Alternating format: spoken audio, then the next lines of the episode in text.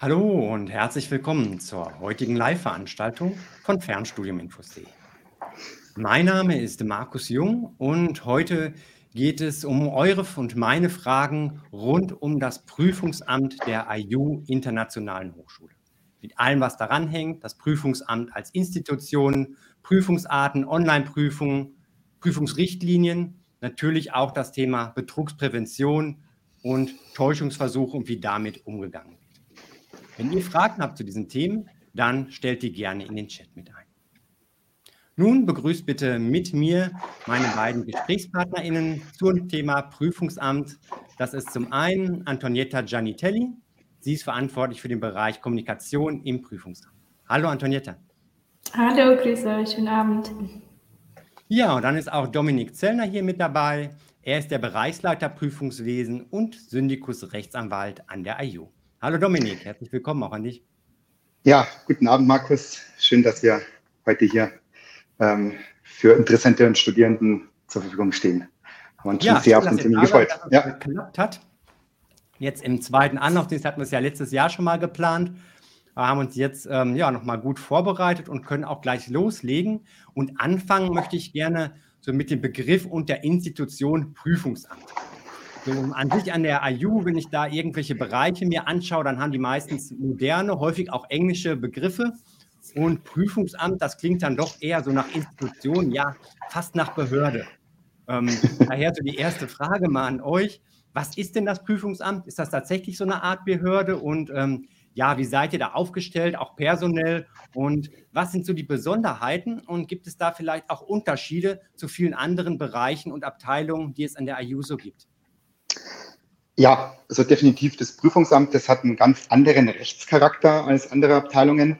Ähm, man muss sich vorstellen, dass private Hochschule sind ja natürlich staatlich äh, anerkannt und die Rechtsfolge der Anerkennung ist vor allem jetzt auch in den Bereichen, in denen eine Hochschule Prüfungen ablegt oder Hochschulgrade verleiht, dass wir letztlich staatlich agieren. Wir sind da Berlin, sagt man rechtlich, ja. Und man muss sich so ein bisschen vorstellen, ähm, ich erkläre es meiner Freundin auch immer äh, so, die Arbeit beim Finanzamt, letztlich ist der Job im Prüfungsamt innerhalb des ganzen EU-Kosmoses rechtlich gesehen wie so ein Finanzamt in der ganzen äh, Struktur, weil wir einfach ähm, ja, andere Rechtsbedingungen haben. Ähm, es ist auch so, dass ähm, wenn Klageverfahren geführt werden gegen uns, da gehen wir vor die Verwaltungsgerichtsbarkeit. Also jetzt nicht zum Beispiel, wenn es einen Fernunterrichtsvertrag geht, wo man sich um Gebühren streitet, wo es für die Zivilgerichtsbarkeit gehen würde. Das ist so der kleine oder feine Unterschied, ja. Und ähm, die Hauptaufgabe ist es einfach für uns, und das ist mir persönlich wahnsinnig wichtig und dem ganzen Team und den Teamleitern jetzt über die Jahre hier, dass wir einfach eine gewisse Rechtssicherheit, was heißt eine gewisse, eine sehr gute Rechtssicherheit und Chancengleichheit bei den Prüfungen sicherstellen. Äh, umso mehr Studierende wir haben, wird es umso wichtiger natürlich. Aktuell ist es so, Markus, weil du ja nach den Mitarbeitern gefragt hast. Wir haben ein bisschen über 125 Mitarbeiterinnen aus den verschiedensten Fachbereichen. Ähm, wo fange ich an? Vom Pädagogen, wir haben eine promovierte Archäologin im Team, Genetikerinnen, äh, ein paar Juristen, also wirklich eine sehr diverse Truppe über die Jahre zusammengewachsen, was ja auch so ein bisschen die IU widerspiegelt, wenn man sich überlegt, wo sie herkam, die ehemalige IUBH, äh, kleine Präsenzhochschule Bad Honnef äh, mit Hospitality-Spezialisierungen. Heute Antjenta, ich wüsste gar nicht, welchen Studiengang es nicht gibt. Jetzt mal so anschauen, kein Studienbereich. Also, es spiegelt sich natürlich auch so in unserem Team wieder, was ich sehr gut finde. Ähm, wir sind im Daily Doing wahnsinnig dynamisch und agil im Rahmen dessen, was wir rechtlich können. Äh, wir versuchen natürlich immer das bestmögliche Erlebnis der Studis äh, sicherzustellen. Tipp vielleicht an der Stelle, um das Team noch ein bisschen besser kennenzulernen wir haben eine super ähm, Instagram-Kampagne gemacht letztes Jahr mit Antonietta federführend. Äh, nennt sich Hinter den Kulissen im Prüfungsamt. Ähm, schaut da gerne mal rein, ja. Und ja, ja ich glaube, das waren so. Favoriten noch hinterlegt auf dem Instagram-Account von euch oder wie?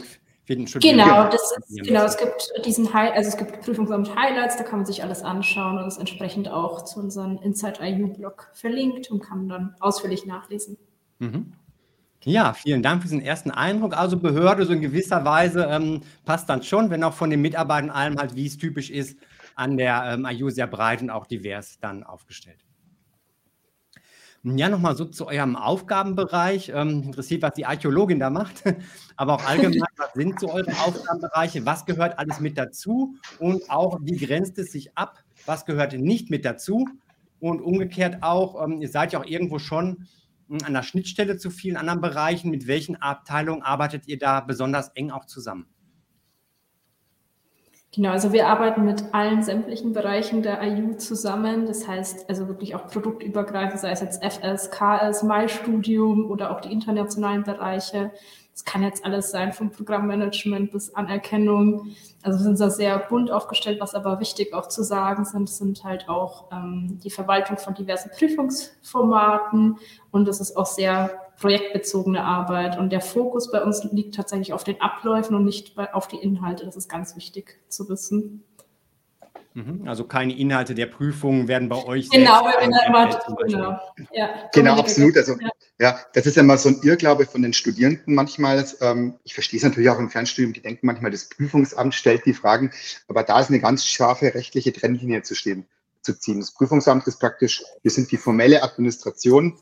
Wir kümmern uns natürlich um die Klausurfragen, die von den Dozenten und Profs kommen. Wir administrieren die, äh, spielen ins Klausurensystem ein, damit die Online-Klausuren funktionieren. So diese ganzen organisatorischen Dinge im Hintergrund natürlich. Aber ein Prüfungsamt wird jetzt aus der Natur der Sache nie materiell in irgendeiner Form in eine Prüfung eingreifen. Ja, also das, das ist immer ganz wichtig zu wissen. Das gilt auch bei Widerspruchsverfahren äh, oder solchen äh, Dingen. Da kommen wir auch später nochmal dazu. Ähm, genau. Mhm. Okay. Ja, vielen Dank mal für diesen ersten Eindruck, was das Prüfungsamt ist. Ähm, auch sehr umfangreich von der Größe her. Manche anderen Fernhochschulen haben insgesamt nicht so viele Mitarbeitende, wie ihr im Prüfungsamt seid. Ähm, bei 100.000 Studis. Der Bereich einfach nach wie vor ähm, ist, was Prüfung ausmacht. Ja, kommen wir dann auf Prüfung als solche zu sprechen. Ähm, vielleicht, auch wenn es sich trivial anhören mag, aber wozu braucht es denn überhaupt Prüfung? Und was ist dabei neben dem reinen Übungsaspekt für die Studierenden noch wichtig und welche Anforderungen müssen Prüfungen da auch erfüllen? Also die Grundaufgabe einmal jeder Prüfung ist, man, man kennt ja in jedem Modul eine, die Modulbeschreibung, die eben gewisse Modulziele und Kompetenzen halt vorgibt. Und warum prüfen wir? Ja, um sicherzustellen, dass die Studis diese Kompetenzen auch mit Abschluss des Moduls erworben haben. Sei es jetzt eine Hausarbeit, äh, sei es eine Fallstudie oder eher der Kreativbereich äh, bei den äh, Architekturstudienzugängen zum Beispiel, wo man mit Creative Labs arbeitet oder bis hin zur klassischen Klausur. Es geht letztlich wirklich darum, belastbar, rechtssicher festzustellen, hat der Student nach dem Lernen des Moduls die Kompetenzen erworben. Das ist mal so die Quid-Insensi der Prüfung. Mhm. Ähm, gibt es da noch andere Anforderungen? Also zum Beispiel stelle ich mir vor, es bekommen ja nicht alle Studierenden ähm, die gleiche Prüfung die jetzt hintereinander irgendwann studieren. Ist es da wichtig und achtet ihr zum Beispiel auch darauf, dass die alle ungefähr hm, das gleiche Niveau, den gleichen Schwierigkeitsgrad haben? Ja, absolut. Also das ist ja hochgradig ähm, modularisiert und standardisiert. Ähm, wenn wir jetzt zum Beispiel auf die Klausur ähm, zu sprechen kommen, wir haben ja bei der IU durchgehend fünf ECTS-Module. Die Klausuren, die sind immer bei uns so gestaltet, dass die eine Länge von 90 Minuten haben und sprich 90 Bewertungspunkten. Das ist auch immer die gleiche Zusammensetzung zwischen dem Anteil der geschlossenen, also der Single-Choice-Fragen zu den offenen. Ähm, und das finde ich auch vom System her wahnsinnig gut, ähm, weil wenn die Studierenden einmal gelernt haben, in dem Klausurmodul zum Beispiel, wie sich die zusammensetzt, dann zieht sich das eigentlich modular durch, durch die gesamten Module. Das gilt jetzt auch für andere Prüfungsformen wie eine Hausarbeit. Wir haben das da auch so strukturiert, dass es bei den Prüfungsleitfäden äh, allgemeine Prüfungsleitfäden gibt für die Hausarbeiten, wo alles drinsteht, äh, von Situation bis Sinn und Zweck. Und dann gibt's halt immer noch einen kleinen fachspezifischen Teil für ein Modul namens Grundlagen der Softwareentwicklung zum Beispiel, wo dann äh, eben die spezifische Aufgabenstellung äh, im Online-Campus für den Studierenden zu finden ist. Mhm. Und äh, das ist ja gerade das, was ich eingangs gesagt habe, so ähm, Gleichbehandlungsgrundsatz, Sicherstellung, dass alles gleich läuft. Äh, das war immer hier so oberstes Credo aus der Historie der EU heraus. Und also, wie ich so mit einem Studium vergleiche, ist das halt schon finde ich auch ganz gut, weil, wie gesagt, also gerade die Fernstudenten haben eins nicht, was wir merken, haben keine Zeit oft, ja, oft im Beruf, ja, machen das abends nebenbei und bei mir war es so, ich muss mich am Lehrstuhl für jede Klausur wieder informieren, wie stellt der Prof, wie ist es zusammengefasst, welche Länge. Das ist hier explizit nicht. Also wie gesagt, Klausur ist das beste Beispiel. Wenn ich das einmal geschrieben habe, ähm, habe ich das System verstanden und dann kann ich das so durchziehen. Ja, und es ist ja dennoch so, dass so explizite Prüfungen ja schon häufig so ein bisschen was Künstliches haben, auch Klausur. Man kann immer nur einen kleinen Bereich ähm, abprüfen, auch oft nicht so richtig die Anwendung. Also egal, wie viel man sich auch bemüht, es ist immer auch ein bisschen was Künstliches. Im Moment gibt es ja ähm, viele Entwicklungen, gerade im Bereich der Digitalisierung, Learning Analytics. Äh, man hat immer mehr Daten zur Verfügung. Es gibt viele Entwicklungen im Rahmen der KI. ChatGPT muss es gar nicht nur sein, aber auch da, wo man schauen kann, dass man auch ständig bemerkt, ähm, was machen die Studierenden, vielleicht auch da eine Individualisierung machen kann und auch viel mitbekommt, wie gut denn die Studierenden mit dem Stoff zurechtkommen. Ähm, kann es sein, dass da explizite Prüfungen zu einem festen Zeitpunkt in so einem Rahmen irgendwann überflüssig werden und durch andere Formen ersetzt werden können, die quasi kontinuierlich so eine Leistungsstandüberprüfung vornehmen? Also das ist aktuell sehr schwer abschätzbar, gerade auch mit dieser ganzen Diskussion, äh, die ja äh, uns auch ja beschäftigt mit ChatGTP zum Beispiel. Ja. Von der aktuellen Rechtslage ist es noch so, dass äh, von den KMK-Vorgaben äh, jedes Modul mit einer Prüfung abschließen soll, erstmal grundsätzlich. Ähm, wir sehen eine Tendenz hin zu Open-Book-Prüfungen. Das ist erkennbar, haben wir in der Hochschule jetzt nicht im Fernstudium, im dualen Studium zum Beispiel auch schon gemacht. Ähm, persönlich kann ich es mir in einigen Jahren schon in passenden Modulen auch vorstellen, ja, dass man wegkommt von diesem ganz starren äh, Modul-Endprüfung äh, dass man eher in so Continuous Exams übergeht. Ähm, ich glaube persönlich nicht, dass man es stringent machen kann. Man wird wahrscheinlich immer mal Grundlagenmodule der Mathematik zum Beispiel haben, sage ich jetzt mal, oder so ähm, einfach solche die, die Basic Lerngrund ähm, Grundmodule. Aber da sind wir offen. Also wir werden sehen, wo die Reise hingeht. Es ist auch wieder so angangs, das ist jetzt nicht Prüfungsamt, also wir denken uns das nicht aus. Ja, wir, wir sind da immer beraten für alle Fachabteilungen, aber das machen natürlich andere Bereiche in der IU, äh, die damit natürlich sich äh, hinsichtlich der konzeptionellen der Ges ähm, Gestaltung der Prüfungen auseinandersetzen. Aber ja, ich sage immer so, bei sowas why not, ja. Wir waren ja auch die Ersten, die damals äh, mit den Online-Klausuren in Deutschland gestartet haben. Fand ich damals ein mega spannendes Projekt, ja. Und ja, man sieht es ja jetzt aktuell, diesen ganzen Technologien, die da sind, stoppen wird man die nicht, ja die werden natürlich auch mittelfristig einen Impact haben. Ja. Ja, ja, ich denke auch so. Da wird sich bestimmt was tun, auch weil man vielleicht merkt, dass irgendwelche Prüfungsformen gar nicht mehr so richtig funktionieren und kontrollierbar sind, gerade was so Hausarbeiten angeht, wo man es vielleicht immer schwieriger haben wird zu sehen, wer hat die denn eigentlich ähm, verfasst und war es ein Mensch oder eine Maschine dabei. Ja, bleibt spannend. Ähm, ich denke auch, da wird sich bestimmt was tun in den nächsten Jahren, aber auch schon jetzt gibt es ja eine Vielzahl an verschiedenen Prüfungsformen und Prüfungsarten. Am Rande ist es schon angeklungen, habt ihr schon einiges erwähnt. Ähm, könnt ihr uns da nochmal einen Überblick geben, welche Arten von Prüfungen es da an der IU gibt und wie sich diese unterscheiden? Klar davon, ob die mhm. ähm, von der Dauer zum Beispiel der Prüfung her, aber auch so von dem, was damit überprüft und abgefragt werden soll. Mhm, sehr gerne. Also es ist sehr unterschiedlich aufgestellt. Wir haben schriftliche Prüfungsformen, mündliche, auch sonstige Prüfungsformen. Das können jetzt sein mit klassischer Hausarbeit, aber auch Seminararbeiten, bis hin zu, sage ich mal, etwas neueren Prüfungsformen wie Workbooks und Portfolio. Da ist jetzt auch der Fokus, wenn wir jetzt zum Beispiel das Advanced Workbook nehmen, ähm, als Beispiel, da ist der Fokus auf Transferleistung und starken Praxisbezug. Hingegen die Hausarbeit, das soll halt einfach feststellen oder zeigen, dass halt die Studierenden wissenschaftlich arbeiten können und sich damit tiefgründig beschäftigen können, sich Gedanken machen und es eben wissenschaftlich erarbeiten. Und je nachdem genau sind die Prüfungsformen aufgelistet und haben einen anderen Fokus. Mhm. Ja, also ich denke, ähm, fast alle können sich was vorstellen unter Klausuren und auch unter Hausarbeiten irgendwo, auch wenn das natürlich eine ganz große Bandbreite auch wieder haben kann, was sich dann wirklich dann Anforderungen hinter verbirgt. Aber vielleicht haben einige vom Portfolio oder auch vom Advanced Workbook ähm, noch nicht so viel gehört. Kannst du da noch etwas mehr erläutern, was das eigentlich ist, wie das abläuft? Also beim Portfolio ist es so, das ist hauptsächlich für künstlerisch-gestalterische äh, Studiengänge die Prüfungsform der Wahl, äh, viel im Bereich Mediendesign zum Beispiel bei den Architekten. Und da geht es im Regelfall darum, dass man am Ende des Tages, ich hoffe, ich sage es jetzt nicht zu juristisch, ein digitales Werkstück äh, ähm, äh, ähm, erstellt. Äh, oder jetzt äh, ein bisschen plastischer gesagt, ja, Mediendesign-Bereich zum Beispiel, das Endprodukt soll sein, ein Poster zu Fernstudiencheck zum Beispiel.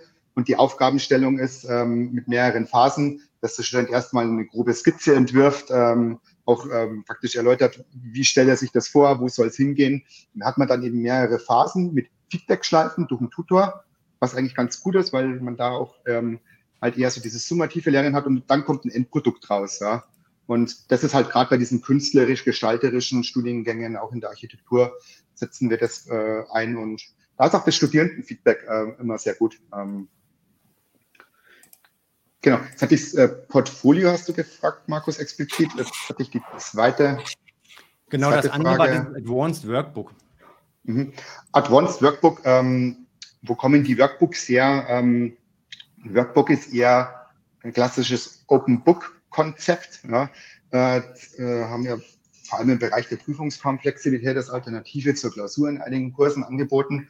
Und äh, da geht es eher darum, nicht wie eine Hausarbeit, was eine explizit wissenschaftliche Arbeit ist, sondern da geht es eher darum, dass man ähm, bei mehreren Workbook-Aufgaben ganz gezielt Transferwissen anwendet. Ja, da kann man auch das Skript äh, wenn, äh, verwenden und muss dann eben äh, seine eigenen Gedanken äh, aufs Blatt bringen. ist sehr anwendungsorientiert.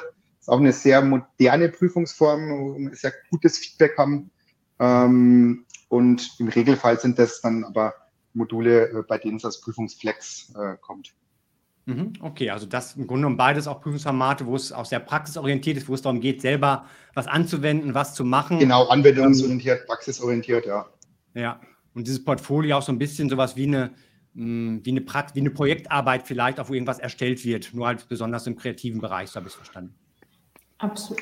Ja, ja, genau. Das sind, ja auch, das sind ja auch dann gewisse Sachen, mit denen jetzt vor allem jetzt Mediendesign oder so, damit gehen sie ja eher hausieren und sagen, okay, das mhm. ist mein Portfolio anstatt jetzt der klassische Lebenslauf. Ja, mhm, ja. Portfolio ist ja auch haben früher, ja. wo es noch ähm, genau, genau, genau, ja. physisch war, wo man noch was in Händen hatte dann. Und also ich bin ja absoluter Fan von den Portfolios, weil das, was wir gerade vorher diskutiert haben, Markus, äh, das Portfolio ist ja eigentlich schon so ein Stück weit durch diese Reflexionsphasen lernt der Student und kriegt ja Feedback beim Erstellen seines Endprodukts. Also da bin ich ja eigentlich auch schon so ein bisschen weg von diesem klassischen, ich schreibe am Ende des Semesters meine Ausarbeit oder die Klausur oder meine mündliche Prüfung, weil ich da eigentlich eher schon so, was man ja auch braucht, ja, ich habe ein, man stellt sich vor, irgendein Architekturmodell muss erstellt werden, da kann ich ja nicht gleich von 0 auf 100, ja, ich muss mir erst eine kleine Konzeptionsphase machen, das, so, sowas wächst ja an. Ja. Mhm, ja. Das kann man jetzt nicht mit einer BWL-Klausur Glück gesagt zu Wirtschaftsmathe vergleichen. Ja, also. Ja, aus eine wirklich ähm, reine Wissens- oder Methodenabfrage und jeder hat einen Prozess. Und ja, wie du schon sagst, das geht auch schon so ein bisschen in diese Richtung, halt über einen längeren Zeitraum auch an etwas zu arbeiten, genau wie dieses Arbeits-, dieses Workbook, was ja dann auch über so einen Arbeitsprozess hinweg immer wieder weitergeführt wird und dann am Ende halt fertig ist und dann abgegeben oder eingereicht wird. Absolut viele Menschen, die ähm, irgendwelche Beeinträchtigungen haben, für die ist ja auch gerade diese Lernform Fernstudium besonders gut geeignet, weil es sehr flexibel ist, weil es viele Einschränkungen, die es ähm, sonst in der Präsenzhochschule nicht so gibt, sei es was die Zugänglichkeit angeht, aber auch die Vielfalt an Lernmethoden ähm, ja leichter macht im Fernstudium. Wie sieht es da aus bei Menschen, die Beeinträchtigungen haben, was Prüfungen angeht?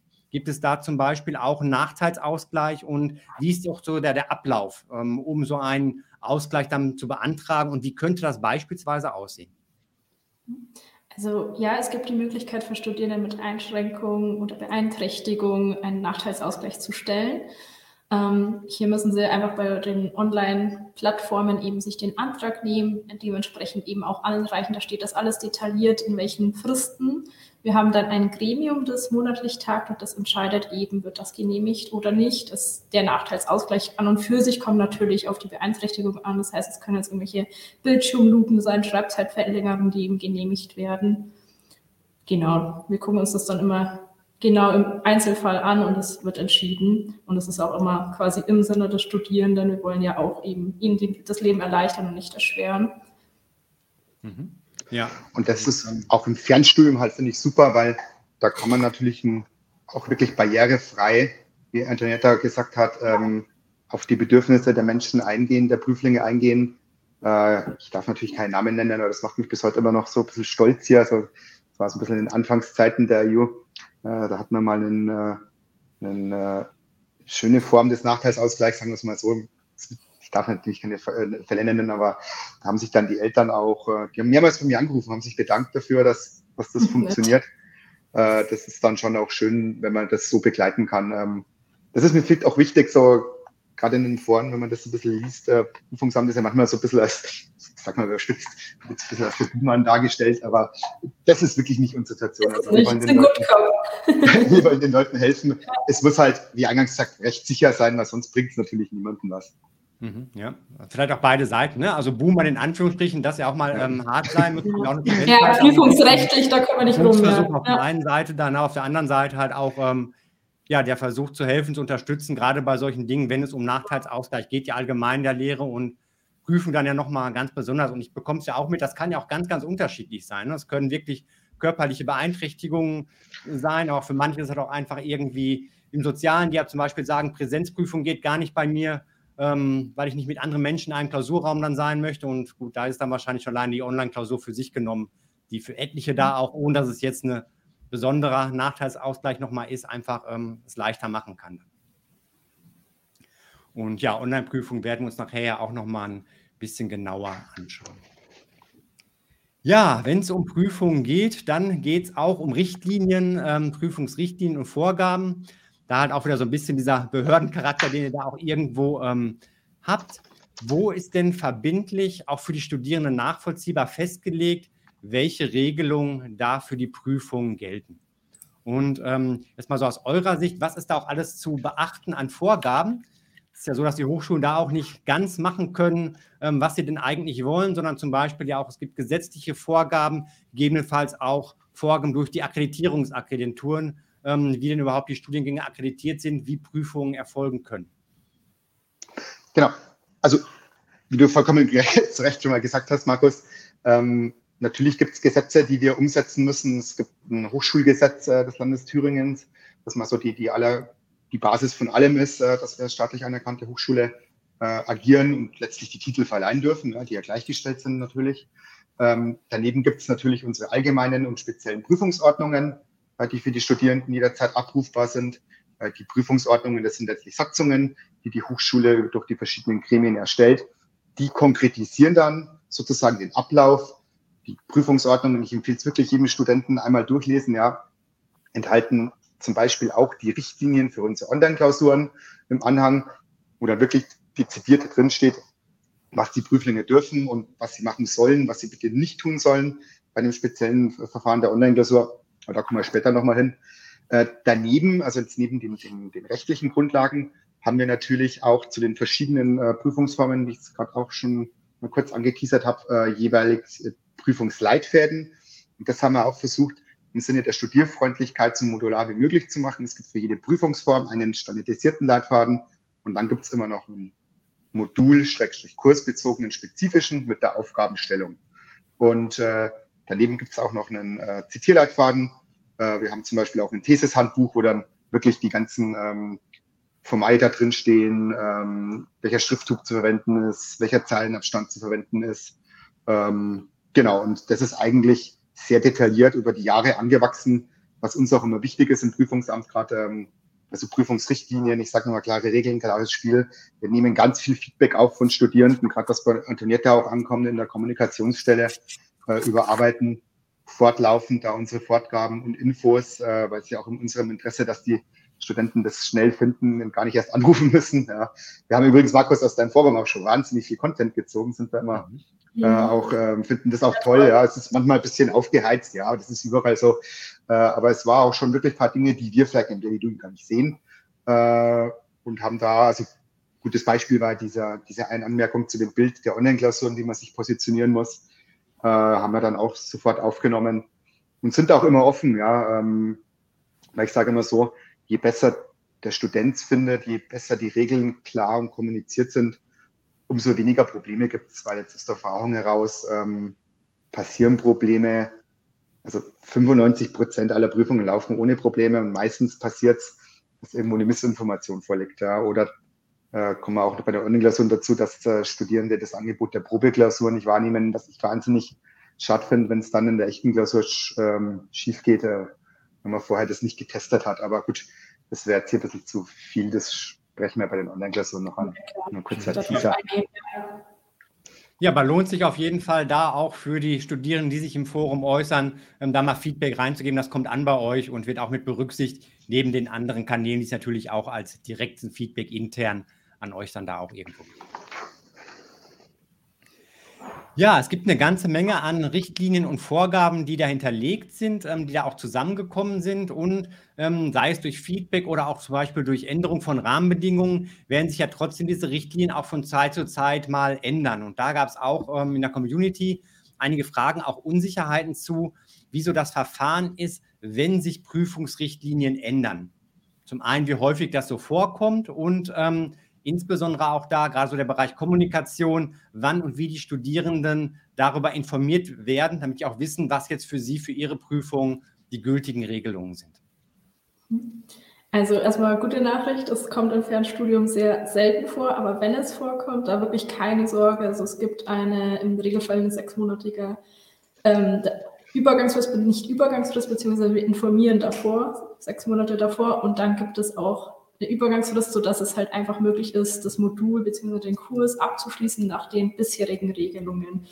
Und dann kann man eben auch sagen, okay, danach gelten die Regeln und jetzt habe ich noch die Möglichkeit, meinen Kurs, mein Modul fertigzustellen mit den bisherigen Regelungen. Und das wird auch alles in den Online-Campus zur Verfügung gestellt, sei es per Newspost, FAQ-Anpassungen. Das heißt, da gilt auch die Studi äh, studentische Mitwirkungspflicht, dass man da auch proaktiv immer dabei ist und nachschaut, falls Änderungen kommen. Aber wie gesagt, sehr selten in dem Fall.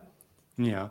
Ähm, wenn da was kommt, gibt es da einen bestimmten Kanal, über das ihr das aktiv reinigt oder sind Studierende wirklich gefordert, durchzuschauen, wo ist irgendwo ähm, was anders, als mhm. ich das bei mir noch vorliegen habe?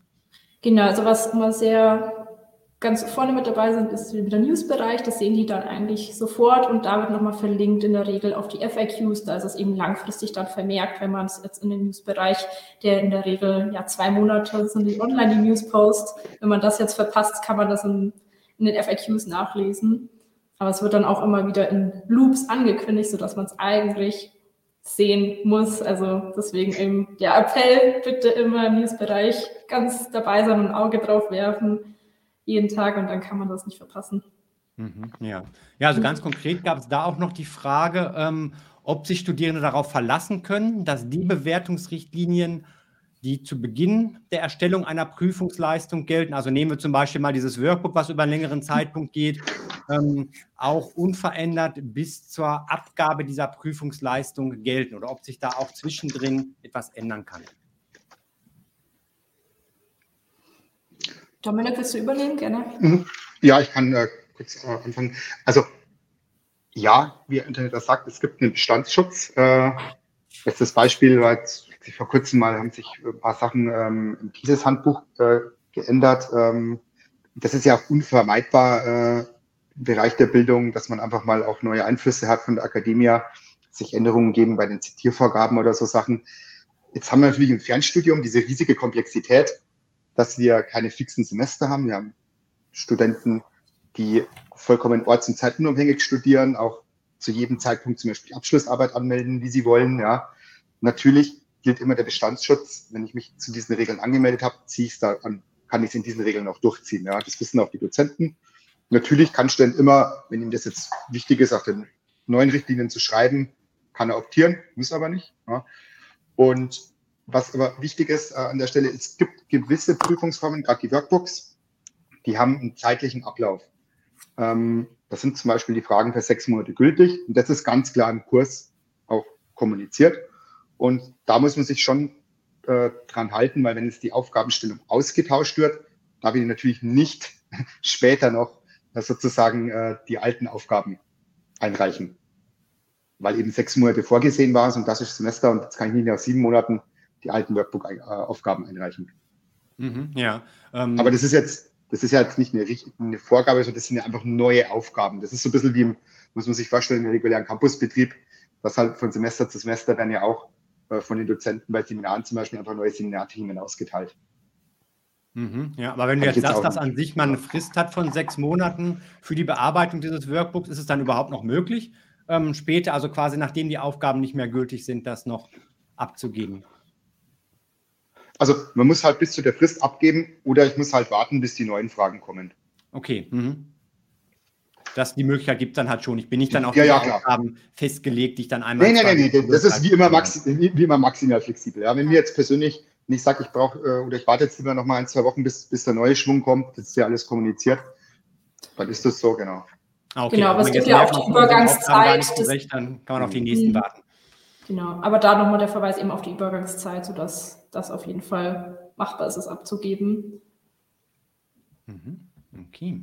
Ja, bevor wir dann gleich Und zum nächsten Bereich kommen, den Online-Klausuren, die ja jetzt auch schon immer durchgeklungen ähm, sind. Es gibt eine erste Frage im Chat. Vielen Dank hier an Banks Walter 89, dass er hier den Anfang macht. Und zwar ist hier die Frage nochmal so ein bisschen zurück zum Prüfungsamt am Anfang. Wie ist das Prüfungsamt personell strukturiert? Geschieht die Unterteilung anhand definierter Fachbereiche? Wie fällt das Betreuungsverhältnis im Verhältnis Mitarbeiter, Anzahl Studierender aus? Ja, wir sind, äh, wir haben eine sehr komplexe Matrix-Orga bei uns, weil wir sind jetzt neben dem Fernstudium, über das wir jetzt sprechen, als zentrales Prüfungsamt für die gesamte Hochschule zuständig. Also mit unseren etwas über 125 Mitarbeitern äh, wirklich für alle 100.000 Studis der IO, äh, von Dual über Kombistudium, Mai-Studium äh, bis hin zum Fernstudium. Wir haben natürlich verschiedene Fachbereiche. Äh, Antoinette ist das beste Beispiel mit der Stabsstelle Kommunikation, die sich da zentral drum kümmert. Wir haben eine Prüfungsrechtsabteilung, die jetzt rein diese ganzen Prüfungsverfahren macht, Prüfungsordnungen erstellt.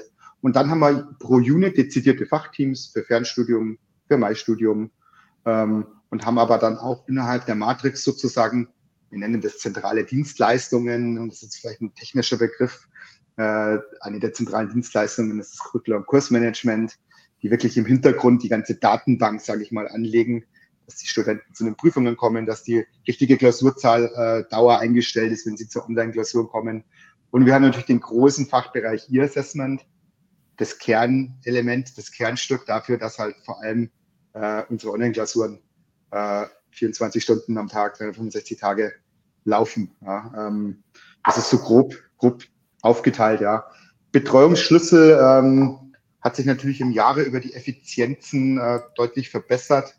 Äh, ist jetzt im Fernstudium zum Beispiel, früher hat man eins, also ein Mitarbeiter auf 1000 Studis, jetzt ungefähr 1 zu 5000. Ähm, liegt aber auch daran, dass wir einfach durch diese Matrix-Orga und die Synergien halt sozusagen da gut aufgestellt sind. Ähm, aus meiner Erfahrung, Support ist uns immer wahnsinnig wichtig, schnell zu antworten. Und da sind wir natürlich auch immer dran, ähm, auch mit Einsatz moderner Technologie jetzt natürlich, äh, da sozusagen gerade den Service schnelle Antworten sicherzustellen. Mhm. Ja, vielleicht, weil es hier ganz gut gerade passt, Thema Kommunikation, Kontakt zu euch für die Studierenden speziell. Ähm, welche Möglichkeiten gibt es da? Habt ihr eine eigene E-Mail-Adresse, die bei euch ankommt im Prüfungsamt oder wie ist das ähm, organisiert? Auch für diejenigen, die sich vielleicht dafür interessieren und wissen möchten, wie es dann im Studium aussehen würde, die jetzt noch nicht mit dabei sind. Genau, also die Studierenden können uns per E-Mail kontaktieren, können wir auch gerne dann weitergeben. Das ist prüfungsamt.iu.org. Und dann kümmern sich die netten Kollegen von unserem Amtsanfragen, heißen sie, ähm, um die Anfragen und verteilen die bei den jeweiligen Fachteams. Und wir sind da sehr bemüht, so schnell wie möglich eine Antwort drauf zu geben bei sämtlichen Fragen. Und da kümmern sich eben, wie Dominik erwähnt hat, die verschiedenen Fachteams auch darum. Mhm. Ja, vielleicht, weil du jetzt die Reaktionszeiten schon angesprochen hast, habt ihr da mhm. ähm, eine Vorgabe, ein Ziel, in welcher Zeit es zumindest irgendwo eine Zwischeninfo gibt? Ich kann mir vorstellen, dass manchmal ja auch ein Endergebnis ein bisschen länger dauern kann, bis dann alles recherchiert wurde oder mhm. alle Infos vorliegen. Mhm. Soweit ich im Kopf hatte, Dominik, 72 Stunden. Ja. Genau. Wollen natürlich, manches geht natürlich super schnell. Äh, äh, so gerade so, wenn, äh, das, das, merkt man ja auch total. Wir haben einen eigenen Prüfungsamt-Service, sogar die wirklich diese Fragen von, von, von äh, neuen Studenten, äh, leichtere Fragen für uns jetzt, sage ich mal, wenn es darum geht, welches Hilfsmittel muss ich verwenden oder solche Themen, äh, weil die Anfragen sind ja sehr divers teilweise, wenn es jetzt natürlich um schwierige Sachen geht, was zum Beispiel auch das Prüfungsamt gar nicht entscheidet, weil es zum Prüfungsausschuss geht, was Andrea vorher schon mal gesagt hat, Nachteilsausgleich zum Beispiel, solche Geschichten, das dauert natürlich einfach vom Verfahren her länger, das ist klar. Ähm, weil dann auch das entsprechende Hochschulgremium natürlich darüber entscheidet, dass das Verfahren sozusagen vom Prüfungsamt rechtlich auch emanzipiert. Wir kümmern uns um das Weiterleiten, Terminen und so Sachen, genau. Also da muss man so ein bisschen gucken äh, äh, und differenzieren, welche Anfrage ist. Aber, hm, aber, das wird auch in der Kommunikation eben auch mit, mitgeteilt, jetzt bei Nachteilsausgleich, dass es eben, dass die, das Gremium dann eben monatlich tagt. Das heißt, man kann sich auch darauf dann einstellen. Mhm. Also die würden, die anfragenden Personen würden dann eine Zwischeninfo bekommen mit der Info, aha, dann und dann ist die nächste Sitzung. Genau, genau das gilt auch, gilt auch für den Prüfungsausschuss, für Widersprüche zum Beispiel. Wir haben mhm. im Online-Campus äh, die Termine auch transparent kommuniziert, wann die Gremien tagen, dass die Studierenden auch immer wissen, aber wenn ich jetzt einen Antrag gestellt habe, ah, okay, da wird jetzt in Kalenderwoche XY bearbeitet. Mhm. Ja, auch nochmal interessant, vielleicht nachher, wenn wir uns wirklich darum beschäftigen, wenn es da irgendwo einen ähm, Täuschungsverdacht gibt, wie lange man da auf ein Ergebnis dann auch warten muss. Ja, dann schauen wir zu, als nächstes erstmal den großen Bereich der Online-Klausuren an, an der IU. Ein großer Bereich. Ähm, gerade schon bei euch der Bereich E-Assessment, wenn ich es richtig ähm, mitbekommen habe. Und da wart ihr ja auch wirklich Pioniere. Die erste Fernhochschule, nach meinem Kenntnisstand, die damals Online-Klausuren angeboten hat. Auch da, ja, viele Diskussionen, ähm, wie das möglich ist, wie das sicher laufen kann. Mittlerweile macht ihr das ein paar Jahre, seid, denke ich, immer noch der Anbieter, der mit die meisten Prüfungen online abwickelt, habt da sehr viele Erfahrungen. Ähm, bevor wir jetzt gleich so ein bisschen auf die Abläufe angehen, auch wie bei euch so das Verfahren ist, könnt ihr uns so ein bisschen was an statistischen Zahlen liefern wie viel da so passiert, ähm, wie viel vielleicht auch glatt durchläuft, wo es Betrugsverdacht, ähm, Betrugsverdacht gibt. Und mich würde auch interessieren, wie viele denn diese Online-Klausuren in Anspruch nehmen, weil es gibt bei euch ja aktuell auch noch die Möglichkeit, in Präsenz zu schreiben. Genau, gerne. Also, wir hatten äh, in 2022 insgesamt Klausuren Präsenz und Online ca. 168.000. Ähm, in 2023 erwarten wir eine Viertelmillion circa. Ähm, beliebte Tage und Uhrzeiten ist immer Abendszeit und Wochenende. Die durchschnittliche Korrekturdauer ist bei der Online-Klausur ungefähr bei zwei Wochen gelegen. Liegt natürlich daran, dass die Online-Klausur keine logistischen Wege in irgendeiner Form zurücklegen muss. Äh, bei den Präsenzklausuren haben wir im Regelfall so vier Wochen. Ähm, Bestehensquote liegt über alle Kurse und alle Prüfungsleistungen, also nicht nur Online-Klausuren, bei 87 Prozent. Der Anteil der Online-Klausuren ist aktuell bei ca. 77 Prozent. Ähm, dann hattest du noch gefragt, technische Probleme, Abbruch unter 1 Prozent wirklich. Also äh, das sieht man auch so, wenn es durch die Foren geht oder so, also wenn ich so diese Zahlen sage, das ist wirklich die blanke Masse, was täglich durch die Systeme hochautomatisiert läuft. Ähm, wirklich unter 1% geht schief. Also man braucht auch keine Angst haben oder ich habe das auch gelesen, äh, Damoklesschwert Online-Klausur, ähm, wirklich nicht. Also äh, bei den Mengen, die meisten kommen gut durch. Wer, wer die Richtlinien liest, wer eine Probeklausur schraubt, sollte man wirklich keine Bedenken dabei haben. Ne? Ähm, es ist auch so, wenn zum Beispiel eine, eine Klausur unverschuldet abbricht. Das hat man auch schon mal, dass der Bagger der Stadtwerke das Telekom-Pagel zerstört. Ja. Äh, da kann man wie beim Prüfungsrücktritt, äh, man muss es halt nachweisen, ja, äh, von den Stadtwerken in dem Fall, das akzeptieren wir dann in der Test natürlich. Ja. Also wenn es wirklich nicht verschuldet ist vom Studenten oder vom Prüfling. Ähm, genau. Ähm, hast du es, ich habe, ich glaube, ich habe jetzt alle Fragen von dir erwischt, Markus? Habe ich irgendwas übersehen? Ja, ich denke auch. Also ähm, so. war eine ganze Menge an Infos, an Input jetzt, also eine beeindruckende Zahl. Diese Viertelmillion Prüfungen insgesamt finde ich schon ähm, eine große Menge. Tatsächlich der überwiegende Teil online, also ja, mehr als drei Viertel aktuell dann, das ist ja schon eine ganze Menge. Unterschiedliche Korrekturdauer ähm, bei Präsenz- und Online-Klausuren. Einmal klar, du sagst, Wege fallen weg. Laufen die Auswertungen der Online-Klausuren zum Teil auch schon automatisiert zumindest was diese Multiple-Choice-Teile angehen? Ähm, lange äh, Rede, kurzer Sinn. Wir unterscheiden rechtlich nicht zwischen einer Präsenzklausur und einer Online-Klausur. Mhm. Die werden auch in derselben Systemlandschaft letztlich korrigiert, wenn die Präsenzklausuren zurück sind und digitalisiert sind. Äh, läuft es in derselben Korrekturüberfläche, dass auch die automatische Notenübertragung funktioniert und die Notification für den Studi, dass äh, die Klausur korrigiert wurde. Ähm, bei den geschlossenen Fragen ist es äh, schon so, ähm, das ist ja auch üblich im Hochschulbereich, dass die vorkorrigiert werden. Äh, es ist aber auch so, dass der Dozent, äh, der das dann korrigiert, die Möglichkeit hätte, theoretisch nochmal einzugreifen, weil die offenen Fragen muss er ja sowieso bewerten. Da kommt man ja nicht drum herum. Mhm, ja, auch da wird immer noch mal geschaut, ob das, was da quasi ausgewertet wurde, auch ähm, plausibel ist bei den Multiple-Choice-Fragen oder ob da irgendwo genau. vielleicht was durcheinander geraten ist. Ich meine, die, das Schloss, äh, also Multiple-Choice-Fragen werden immer im sogenannten Zwei-Prüfer-Prinzip erstellt, äh, weil ja eben sozusagen die Prüfertätigkeit vorgelagert ist. Also die haben eine sehr hohe Qualität. Ähm, genau. Mhm, okay. Ja, ähm, einige Zahlen nochmal, weil es vielleicht gerade in der Schnelligkeit dann auch untergegangen sein könnte. Ähm, ein Prozent sind es nur der Klausuren, die aus technischen Gründen, wo es technische Probleme gibt oder sogar zum Abbruch kommt. Bei den Online-Klausuren, denke ich mal, ist das davon ähm, darauf bezogen, dass also doch dann recht wenig, was da wirklich Probleme sind. Aber klar, für diejenigen trotzdem natürlich, die dann irgendwo äh, mittendrin stehen und das Ganze dann nicht klappt, irgendwo eine ärgerliche Geschichte. Ja, bleiben wir bei den Online-Klausuren. Ähm, wie laufen denn an der IU die Online-Klausuren ab und wie werden diese auch überwacht?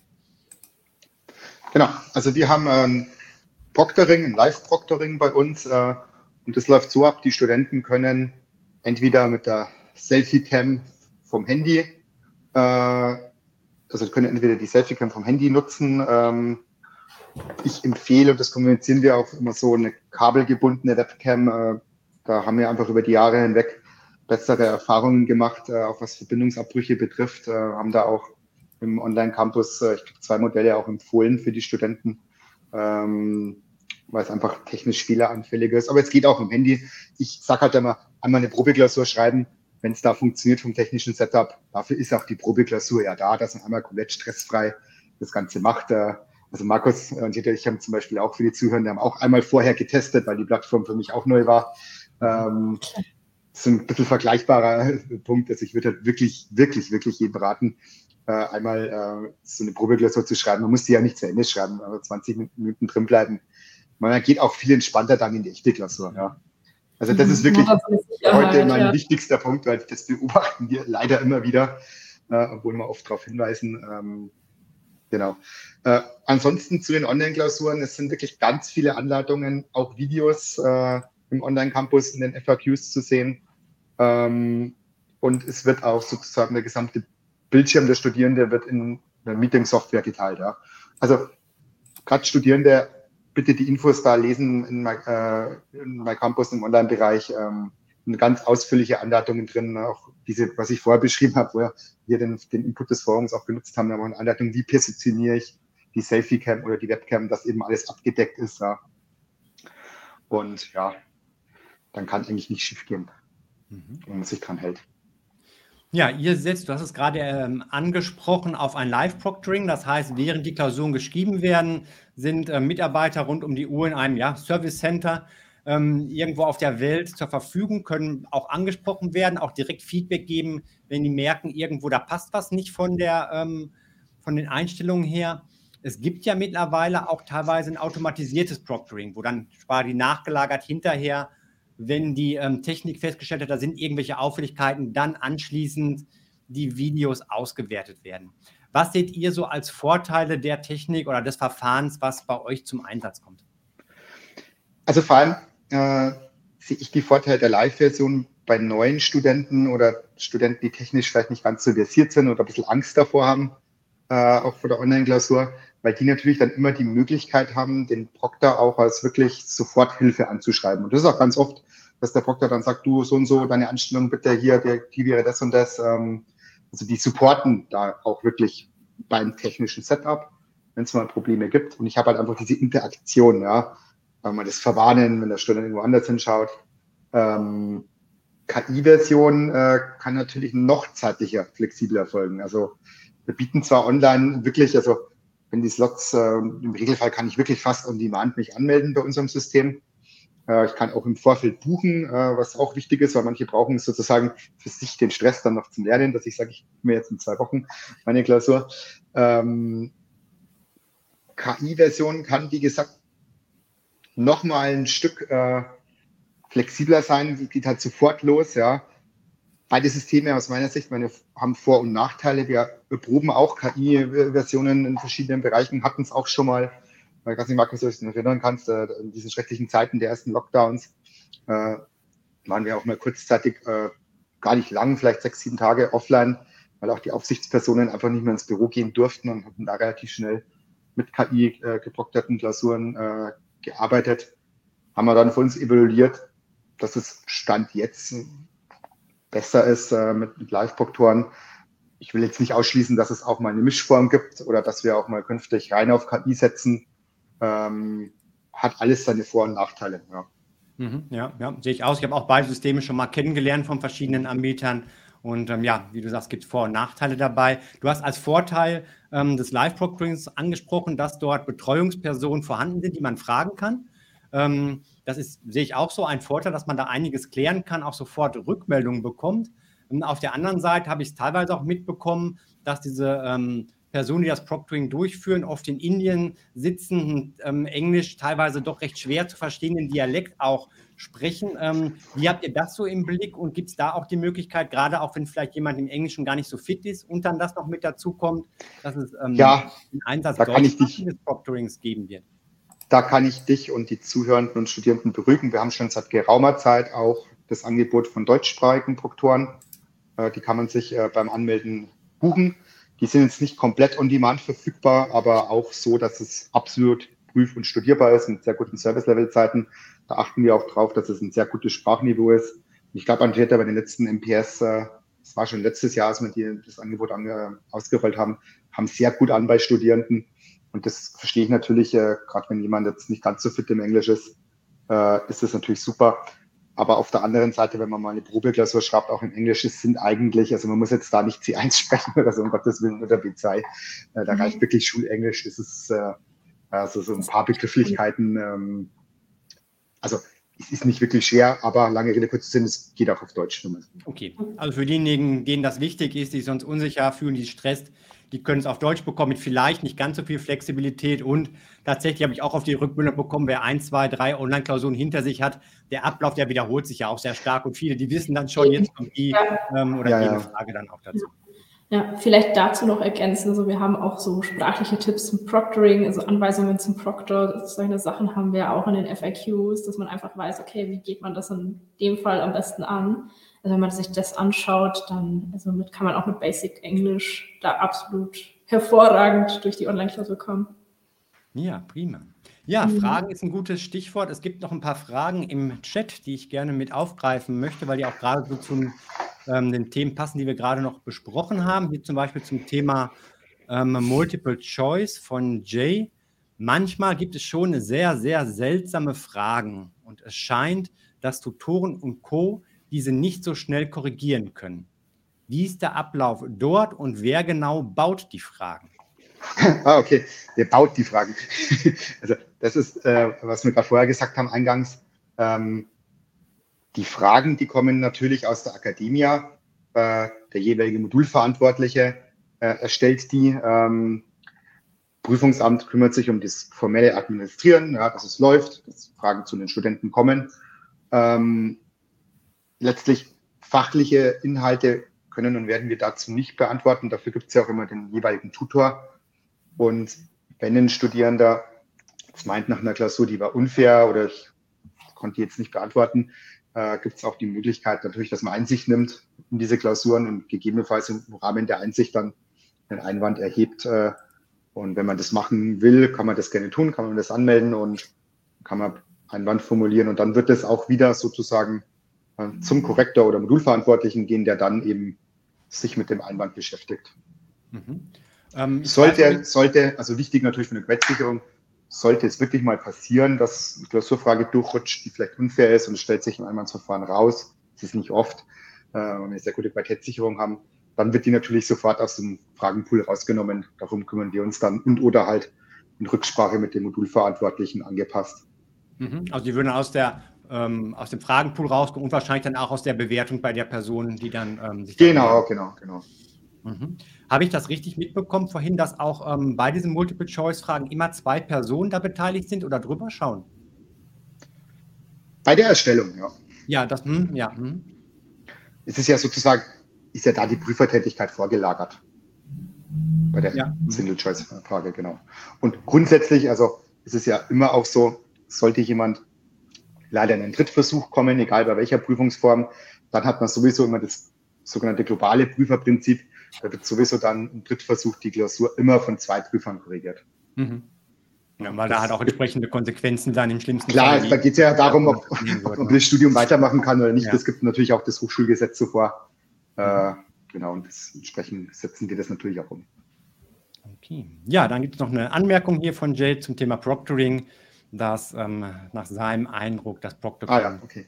auch der indischen ProktorInnen ähm, seit einigen Monaten deutlich besser geworden ist. Schön. Ja, das ist doch super. Wird sich da wahrscheinlich auch einspielen mit der Zeit, dass auch die dann wissen. Ja, natürlich. Ja. Okay, ja, bevor wir gleich so zum Thema Betrugsprävention, Täuschungsversuche noch kommen, was ja auch vielen wichtig ist, noch ein, ein zwei Fragen ähm, zu den Online-Klausuren. Es ist ja schon angeklungen bei dir, Dominik. Ähm, die Studierenden können da ganz viel tun. Insbesondere, das habe ich jetzt schon mehrfach gehört, bitte die Probeklausur, die Option, die Probeklausur zu machen, auch zu nutzen im Vorfeld. Ähm, vielleicht darüber hinaus, was können Studierende noch beachten, um einen reibungslosen Ablauf sicherzustellen? und sich dann auch, wenn sie in der Prüfung sitzen, wirklich darauf konzentrieren zu können und nicht noch über ähm, ja, anderes Gedanken machen müssen. Und welche Komplikationen können auch vermieden werden? Also ich denke mal vielleicht, mir würde spontan anfangen, vielleicht ein Schild an die Tür zu machen, dass nicht irgendwelche Familienmitglieder reinstolpern während der Klausur. Bestimmt gibt es da noch ein paar andere Dinge. Ja, auf jeden Fall. Also das A und O ist einfach informieren. Wir haben sämtliche Informationen in FAQs eben hinterlegt oder auch in unserem Prüfungsguide, wenn es irgendwelche Leitfäden oder so, das bitte einfach im Vorfeld durchlesen. Und dann ist man eigentlich auf der sicheren Seite. Also da stehen auch so Sachen, bitte, also bei den Online-Klausuren schauen, dass man einfach alleine in den Raum sind. Und ja, da gelten auch Haustiere und sowas, die bitte auch nicht mit drin haben, sondern wirklich allein allein. Und dann, wenn man sich das alles durchgelesen hat und vor allem nochmal der Verweis auf die Online-Probeklausur, wenn man die einmal absolviert hat, dann ist man ja technisch auf der sicheren Seite, dann sollte da nicht schief gehen. Und man kann auch, wenn man jetzt noch offene Fragen hat darüber hinaus, was jetzt einfach schriftlich schon mal abgebildet wurde in den FAQs, können ähm, in der Q&A-Session von FS kann man da auch nachfragen. Die findet einmal äh, ähm, jeden ersten Montag im Monat statt von 19 bis 20 Uhr. Mhm. Ähm, vielleicht noch ein Gedanke, das kommt mir spontan so, wenn ich jetzt während einer Klausur merke, ich habe mich hier nicht ganz an die Regeln gehalten. Also der Klassiker, was ich ganz oft von, von gehört habe, es soll ja an sich so sein, dass man auf den Bildschirm bzw. die Tastatur mhm. guckt und nicht sich im Raum umguckt. Und ich merke jetzt, oh, ich war so in Gedanken, ich habe jetzt doch mich irgendwo ähm, umgeguckt, es ist jetzt passiert. Hm, wäre dann eine Empfehlung an die PrüfungsteilnehmerInnen, dass sie ja. sich ähm, aktiv melden? Oder wie genau. also, damit umgegangen werden? Absolut, so wie wir das auch kommunizieren. Äh, mhm. Wenn sowas passiert und man sich unsicher, bitte innerhalb von 24 Stunden eine E-Mail schreiben ans Prüfungsamt. Wir haben ein ganz dezidiertes Fachteam, äh, das sich um diese Videosicherung kümmert. Die sind wahnsinnig erfahren, machen das seit Jahren, äh, schauen uns das dann an und äh, wenn natürlich der Studierende das auch, also es kommt wieder Tourist durch, ja, wenn er zur Aufklärung des Sachverhalts beiträgt, dann äh, haben wir natürlich auch ein dezidiertes Verfahren, was wir machen. Äh, das haben wir uns damals schon überlegt bei den Online-Klausuren Jetzt haben wir hier in der Fakulty zusammengesessen und gesagt, ja, Online-Klausuren, das ist schon mal ein anderes Prüfungsverfahren. Wir haben zum Beispiel damals auch schon entschieden, dass wir äh, ganz dezidiert ähm, bei den Sanktionen vorgehen, haben uns damals überlegt, dass wir auch eine sogenannte Annullierung machen. Also wenn jetzt zum Beispiel bei einem kleineren Regelverstoß am Anfang mal oder sowas, dass man sagt, man annulliert die Prüfung. Das heißt, der Student muss zwar nochmal schreiben, aber im Gegensatz zur Täuschung ohne Anrechnung eines Fehlversuchs. Also ich habe dann noch, noch mal drei. Ja, das haben wir praktisch einfach so in die Online-Klausur aus der Natur der Sache einfach mehr reglementiert ist als die Präsenzklausur. Ist ja klar, wenn ich die Orts- und Zeit unabhängig irgendwo schreiben kann, muss ich mehr Regeln vorgeben, als wenn es jetzt im Campus ist, wo die Hochschule per se äh, einfach äh, ähm, ja, das ganze Set abstellt von Stühlen, Tischen, Raum, was auch immer. Ja. Äh, das ist ja so die, die, die Herausforderung in der Prüfungsverwaltung. Aber das ging eigentlich ganz gut hin. Und also Studenten, ich habe das ja im Forum auch so ein bisschen gelesen, Markus, die müssen da keine Angst haben. Ähm, was ich auch gelesen habe, man wäre sozusagen lost, äh, wenn ähm, Betrugsvorwürfe kommen. Ähm, also es ist schon so, gegen jeden Bescheid, Täuschungsbescheid gibt es ein Rechtsmittel, was ganz klar dasteht. Man kann ein Widerspruchsverfahren führen. Und das ist wieder der Punkt, was ich vorher gesagt habe, das emanzipiert sich rechtlich vom Prüfungsamt, haben wir da nichts mehr mit zu tun, geht vor den Prüfungsausschuss, das hochschulisches Gremium, auch mit einer Studierendenvertretung und die entscheiden dann darüber. Da kommt es dann drauf an, was der Prüfling vorträgt. Wir hatten schon Fälle, wo es stattgegeben, was wir ein bisschen zu scharf in Anführungsstrichen hingeschaut haben. Wir hatten aber auch schon Fälle, wo ganz klar das gesamte Gremium gesagt hat, nee, das ist eine klare Täuschung. Und dann ist es so. Und dann gibt es einen ablehnenden Widerspruchsbescheid. Dagegen könnte man theoretisch auch klagen vom Gericht. Ähm, steht dann jedem offen. Ja. Aber es ist schon so, dass äh, jetzt nicht das Prüfungsamt da so der alleinige Herr des Verfahrens ist, also im ersten Schritt schon mal. Aber es gibt eben immer, wie gesagt, diese Möglichkeit des Widerspruchs. Mhm. Und das okay, ist dann praktisch der Prüfungsausschuss. Schon, das ist schon mal, ja. Wie so eine Art Kontrollinstanz, sage ich jetzt mal, ja. Mhm. Okay, und auch gerade bei den Online-Klausuren, auch die Sanktionen sind dann auch nochmal gestaffelt, je nachdem nach Schwere des Verstoßes. Genau, dessen, genau. Das haben wir auch alles transparent äh, im Online-Campus kommuniziert, können die Studenten auch jederzeit reinschauen, sich das angucken. Und ich empfehle wirklich, wenn jemand ein gutes Gefühl hat, gerade bei der ersten Klausur, lieber einmal mehr schreiben, versuchen zu erklären, was passiert ist, dann wird sich es meistens auch auflösen. Man kann ja auch den Prüfling kurz anhören oder sich das nochmal schildern lassen. Äh, und wie gesagt, wir wollen den Leuten nichts Böses. Uns ist wichtig, dass es rechtssicher ist. Und da kann man sich mhm. natürlich auch erklären. Ja, ja, ja. wenn wir auch gleich nochmal, welche, wie wichtig es ja auch für die Studierenden ist, dass drauf geschaut wird, kommen wir auch gleich vielleicht nochmal zu. Ähm, es gibt noch eine Frage hier, die geht so ein bisschen auch in Richtung Datenschutz. Ähm, muss bei der Präsentation des Personalausweises dieser komplett gezeigt werden oder reicht es, nur relevante Daten zu zeigen und den Rest abzudecken? Also da ähm, vielleicht für die, ja, die mit der Frage ja. nicht so klarkommen, es ist ja üblich, dass man zu Beginn sich identifiziert und dazu wohl auch seinen Personalausweis ja, in die Kamera hält. Kann man. Also kann man abdecken. Was ist das, was euch wichtig ist, was ähm, erkenntlich sein muss? Äh, die Verifikation, Verifikation des Prüfchens, also Bild, Vorname, Nachname. Okay, also Personalausweisnummer und solche Dinge, ähm, nee, das, das zeigen möchte, das kann man abdecken. Das braucht man wirklich nicht. Nee. Das haben wir auch so kommuniziert im Online-Campus. Gut, dann können wir diese Bedenken da auch ähm, ausräumen. Für diejenigen, die jetzt sagen, trotz allem, ich fühle mich mit Online-Klausuren nicht wohl, vielleicht auch, ich weiß, ich habe zu Hause keine Ruhe, ich bin da nicht ungestört, weil die Familie laut ist, vielleicht kleine Kinder mit ähm, da sind oder einfach man auch sagt, ich möchte das nicht, ich möchte auch raus irgendwo, ähm, möchte auch mit den ganzen technischen Dingen nichts zu tun haben. Wie sieht das aus? Wird es jetzt und auch in Zukunft weiter die Möglichkeit geben, alle Klausuren auch in Präsenz noch an verschiedenen Orten ablegen zu können? Also ja, wir haben die Möglichkeit, Präsenzklausuren zu schreiben. Die sind jetzt nicht so hoch wie die ähm, Online-Klausuren, also 23 Prozent werden Präsenzklausuren geschrieben. Und da finden eben zweimal im Monat die Präsenzklausurtermine statt. Die kann man auch im Online-Campus einsehen, ist alles aufgelistet, auch wirklich über das Jahr hinweg, sodass man es eben vorplanen kann. Und das sind eben dann die 47 Orten in Deutschland, Österreich und Schweiz finden die Präsenzklausuren statt. Das vor allem in dem ersten Termin und beim zweiten Termin bei ausgewählten Standorten. Mhm. Ähm, gibt es da Überlegungen, das einzuschränken, gerade wenn jetzt vielleicht auch der Anteil der Online-Klausuren weiter zunimmt? Ist mir jetzt nicht bekannt, dir, Dominik? Aktuell nicht. Also wir haben ja auch eine sehr große Studierendengruppe, die wollen das explizit. Äh, und ich finde es auch gut, dass man die Wahl hat zwischen Präsenz und Online. Äh, es gibt ja auch Studierende, die haben einfach nicht die Räumlichkeiten, sage ich jetzt mal, vielleicht sogar daheim, äh, die vielleicht in Einzimmer-Apartments wohnen und so. Ähm, und derjenige, der vielleicht einfach auch das Schreiben, äh, also ich wäre zum Beispiel der Typ, ich würde wahrscheinlich manche Klausuren was einfach so bequem ist unter uns, ja, die würde ich super gern online schreiben.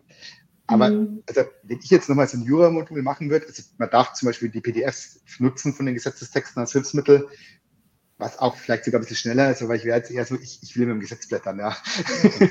ja, äh, ich würde vielleicht auch ein, zwei Module wirklich in Präsenz schreiben, aber das ist halt, das muss jeder für sich beantworten. Ja. ja ich meine, der ja Vorteil der Online-Klausur ist halt, du bist halt irgendwo, ich meine, wir haben Studierende von allen Berufsgruppen. Wir haben auch Lufthansa-Piloten bei uns, die schreiben die Online-Klausuren bei irgendeinem Turnaround, wenn die irgendwo sind. Ja, also es hat halt riesige Vorteile, das muss man, das muss man wissen, man spart sich die ganzen Wege, aber ich verstehe es vollkommen, wenn einer sagt, er will das einfach nicht, ja, oder er braucht es vielleicht auch vor Ort, so ein bisschen die Nervosität vor dem Prüfungsraum, ein bisschen mit den mhm. Kommilitonen quatschen. Ja, ähm, ja. Aber gut, ja.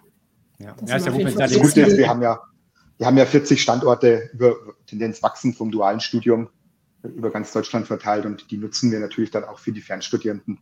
Mhm, gut, es gibt dann auch eine gewisse Sicherheit, ja. dass das wahrscheinlich bleiben wird, weil halt die Standorte ja eh dann auch ähm, vorhanden sind und nicht nur für diese Prüfungen vorgehalten mhm. werden. Ja, und ich denke, es kommt auch, du sagst schon, es kommt auch die Prüfungsart an. Ich kann mir auch forschen, also merke auch immer wieder mal, gerade auch so technische Fächer, wo doch viel mit dem Taschenrechner gearbeitet wird oder vielleicht Formeln ähm, notwendig sind, dass man da sagt, es ist einfach einfacher, wenn ich es auf dem Papier dann irgendwo machen kann, beziehungsweise einen normalen Taschenrechner dann auch mhm. verwenden kann. Wobei, Wobei ich glaube, ja, euch, ihr könnt auch normalen Taschenrechner verwenden mittlerweile. Ne? Genau, wir haben mittlerweile ähm, ganz am Anfang äh, hat man uns dagegen entschieden, wir haben dann aber auch durch studentisches Feedback und Rücksprache mit dem Proctor-Service, das ist, glaube ich, sogar über dein Forum gekommen, Markus, mhm. äh, haben wir dann auch über die Hochschulgremien entschieden, dass wir diese klassischen, die man von der Schule kennt, äh, diese äh, wissenschaftlichen Rechner, keine technisch-wissenschaftlichen, also keine programmierbaren, die darf man äh, mittlerweile auch bei den Online-Klausuren nutzen. Und es ist auch viel, also man kann übrigens auch, das haben wir jetzt vergessen bisher zu sagen, man kann jederzeit auch Online-Klausuren, Test-Online-Klausuren ohne Proctoring schreiben. Da ist man praktisch in der Klausur drinnen, mhm. halt ohne Proctor. Und da kann man auch wirklich mehrfach äh, das üben. Ja, da kann man sich wirklich hinsetzen und kann jetzt den Formel-Editor üben, man kann Rechnen üben. Also diese Oberfläche, in der, in der sich die Studenten dann bewegen, äh, das empfehle ich halt. Ja, gerade bei so Sachen würde ich das halt einfach ein paar Mal machen.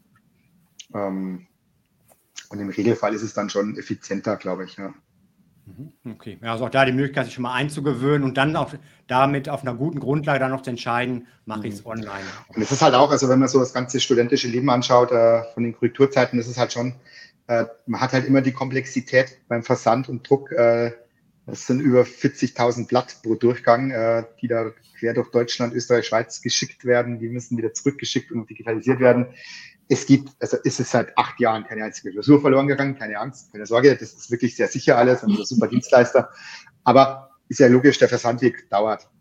Mhm. Klar. Und bei der Online-Klausur, die schreibe ich, die gebe ich ab. In Korrekturzeit ja. hat man da einfach eine Menge Zeit. Ja, und die Online-Klausur in dem Moment, wo der Student die abgibt, das dauert das keine fünf Minuten, wahrscheinlich sogar weniger, dann ploppt die beim Professor auf und der kann die theoretisch loslegen zum Korrigieren. Mhm. Ja. Mhm. Das ist halt der Riesenvorteil. Okay, ja, dann kommen wir noch zu dem letzten Bereich unseres Interviews. Ein wenig war es ja auch gerade schon Thema, einiges haben wir da schon abgedeckt, nämlich das Thema Betrugsprävention und Umgang mit Täuschungsversuchen. Nochmal ein ernstes Thema, aber vielleicht auch da erstmal einen etwas lockeren Einstieg. Ihr bekommt ja auch viel mit und ich denke, ähm, ja, es war immer so und vermutlich wird es auch immer so sein, egal in welchem Rahmen Prüfungen ablaufen, dass es einige hoffentlich wenige gibt, ähm, die es sich irgendwie leichter machen wollen, die mit Schummeln durchkommen wollen. Ähm, letztlich eine ernste Sache, es ist ein Betrug, klar, aber manchmal, ihr schmunzelt jetzt schon, ähm, gibt es mit Sicherheit auch Dinge, wo ihr tatsächlich, ähm, ja, vielleicht auch über die Kreativität oder was da passiert ist, schmunzeln musstet. Jetzt wird er glatt gezückt schon. Jetzt, jetzt, kommt irgendwas. Ja, irgendwas bereitet er dann vor. Ja, ja. Was waren denn so die kuriosesten, die witzigsten Fälle von Täuschungsversuchen, die ihr so mitbekommen habt und die euch auch in Erinnerung geblieben sind oder jetzt auch gleich gerade schon? Also ich, ich fand mal einen super, der hat bei der Präsenzklausur das Etikett von der Wasserflasche gelöst, Wasser dann wahrscheinlich, und hat hinten auf dem Etikett in Mikro, Mikro, Mikroschrift den Spicker platziert, wieder draufgeklebt und du konntest es praktisch nur, wenn die Wasserflasche voll war, mit dem Lupeneffekt des Wassers lesen. Und als dann die Prüfungsaufsicht kam, hat er es ausgetrunken. es war aber die zweite Aufsicht hinten im Raum und die hat es kapiert. Also ich fand die Idee geil. Also das war aber bei der Präsenzklasse, da mussten wir wirklich lachen. Also da müssen wir auch erstmal drauf kommen. Ja. Ähm, wir hatten auch schon mal unerlaubte, unerlaubte Personen äh, bei der Online-Klausur, die sich nach dem Roomscan irgendwie Kung Fu-mäßig in den Raum geschlichen haben.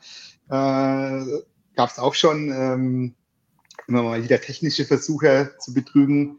Da haben wir inzwischen äh, sehr viel Erfahrung. Also ich rate allen, es nicht zu tun an der Stelle. äh, wir sind auch im ständigen Austausch, äh, nicht nur neben unserem Fachbereich Wirtschaftsinformatik, sondern auch mit unserem Dienstleister. Ja, sind da sehr sicher. Also aus meiner Sicht sind Online-Klausuren sicherer als Präsenzklausuren. Aber einfach mehr überwacht wird, ein besseres Überwachungsverhältnis hat. Aber ein besonderes Schmankerl, Markus, das finde ich immer, da muss ich nicht totlachen. Das hier, ich mal sehen kann. Ich mach's mal gerade groß. So. Ah, das, das, ist ein Auszug aus einer eingereichten Arbeit bei Turnitin. Aha. Und da hat der Studierende so eingereicht und hat Turnitin angezeigt, 0% Übereinstimmung. Das kann ja gar nicht sein. Ja. ja Gerade beim Belgrad. Du hast ja immer, das hat so ein Ampelsystem. Dann haben wir uns das angeschaut, das gibt es ja nicht. Gell? Und da hat sich unser Turnitin-PO-Experte hat sich da zwei Tage eingegraben. Ja. Jetzt gehen wir dem Ganzen mal auf den Grund. Und der Student ist hergegangen und hat sämtliche Abstände, was jetzt rot ist von R, sämtliche Abstände, wahrscheinlich mit einem Skript, mit einem R geschrieben und das R weiß markiert. In Word und hat das Ganze als PDF gespeichert, dass es praktisch ein Fließtext war fürs System. Ja, also ein Wort quasi alles nur sozusagen. Genau, ja, also alles Rote, das sind weiße Rs praktisch. Und dann haben wir praktisch diese Rs sichtbar gemacht und mal rot markiert. Das fand ich echt kreativ, äh, zu versuchen, dem Plagiatsscan zu umgehen. Natürlich entdecken wir sowas. Ja, also und es waren da wahrscheinlich auch reichlich Plagiate drin. das darf ich jetzt nicht sagen, aber ja, kannst dir ja vorstellen, wenn man sowas macht, wird es seine ja. Gründe haben. Ja. Ja. Hätte man wahrscheinlich die Zeit auch schon, das zu entwickeln, ähm, anders nutzen können, vielleicht noch ein paar eigene Inhalte dann zu, ähm, zu finden. Ja, wahrscheinlich interessant, wie viel Energie dann auch da ähm, wirklich rein ähm, fließt, auch Kreativität, die, wie gesagt, man ja auch eigentlich ähm, konstruktiv dann nutzen könnte irgendwo.